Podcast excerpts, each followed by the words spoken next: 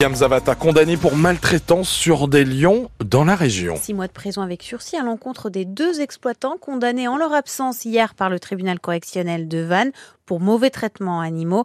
En juillet 2019, leur cirque avait été surpris par une association de défense des animaux sauvages en possession de trois lions qui ne sortaient jamais de leur cage, Frédéric Collard.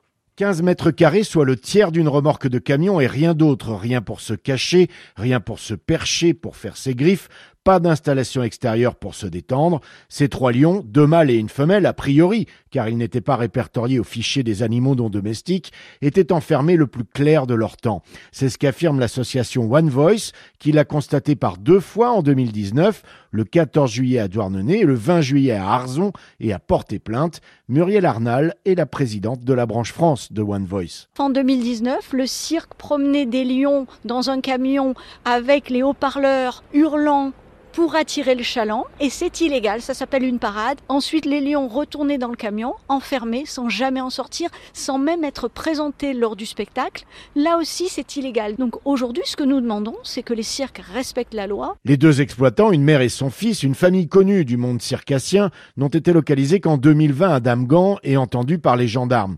Ils n'avaient plus les fauves avec eux, mais toujours pas de certificat pour l'élevage des animaux non domestiques. Leur convocation à l'audience est restée lettre morte leur condamnation en dehors de son bruit médiatique risque de l'être tout autant. Et le tribunal leur interdit également de tenir des animaux non domestiques pendant 5 ans. Des parents d'élèves plus que jamais mobilisés contre les fermetures de, de classes. Manifestation à Quimper ce matin à 11h devant la direction des services départementaux de l'éducation nationale où sera présentée la prochaine carte scolaire.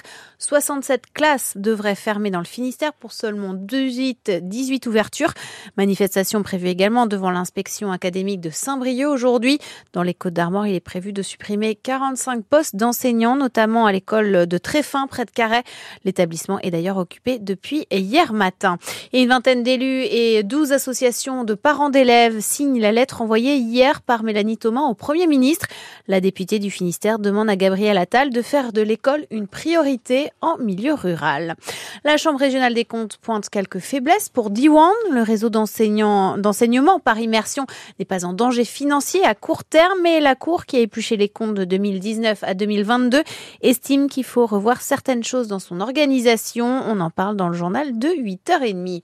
À une dizaine de jours du Salon de l'agriculture et pour éviter une nouvelle crise dans le monde paysan, Emmanuel Macron va recevoir les syndicats agricoles à l'Elysée, la Confédération paysanne et la coordination rurale demain puis la FNSEA et les jeunes agriculteurs la semaine prochaine, syndicats qui ont également rendez-vous avec le Premier ministre aujourd'hui.